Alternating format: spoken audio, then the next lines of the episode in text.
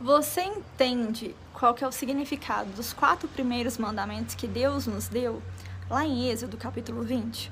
Bom, o primeiro fala sobre a unicidade de Deus. Lá diz: Não terás outros deuses diante de mim.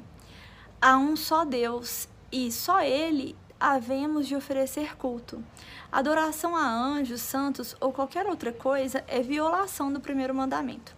No segundo mandamento, fala sobre a espiritualidade. Diz assim: Não farás para ti imagem de coisa alguma. Lá proíbe não somente a adoração de imagens ou de deuses falsos, mas também prestar culto ao verdadeiro Deus de forma errada. Tais coisas desagradam ao Criador. Deus ele é espírito e ele não tem forma. O terceiro mandamento nos fala sobre a santidade de Deus. Diz assim: Não tomarás o nome do Senhor teu Deus em vão. Esse mandamento nos alerta para não usarmos o nome de Deus de maneira leviana, blasfema ou insincera.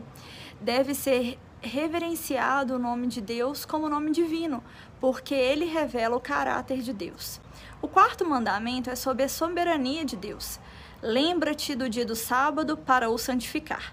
Então significa que um dia da semana pertence a Deus. Devemos reconhecer a soberania de Deus, guardando o dia de repouso, visto que esse dia nos lembra que Deus é o Criador e aqui nós devemos prestar culto e serviço a Ele. Santificar um dia significa separar ele para culto e serviço do Senhor.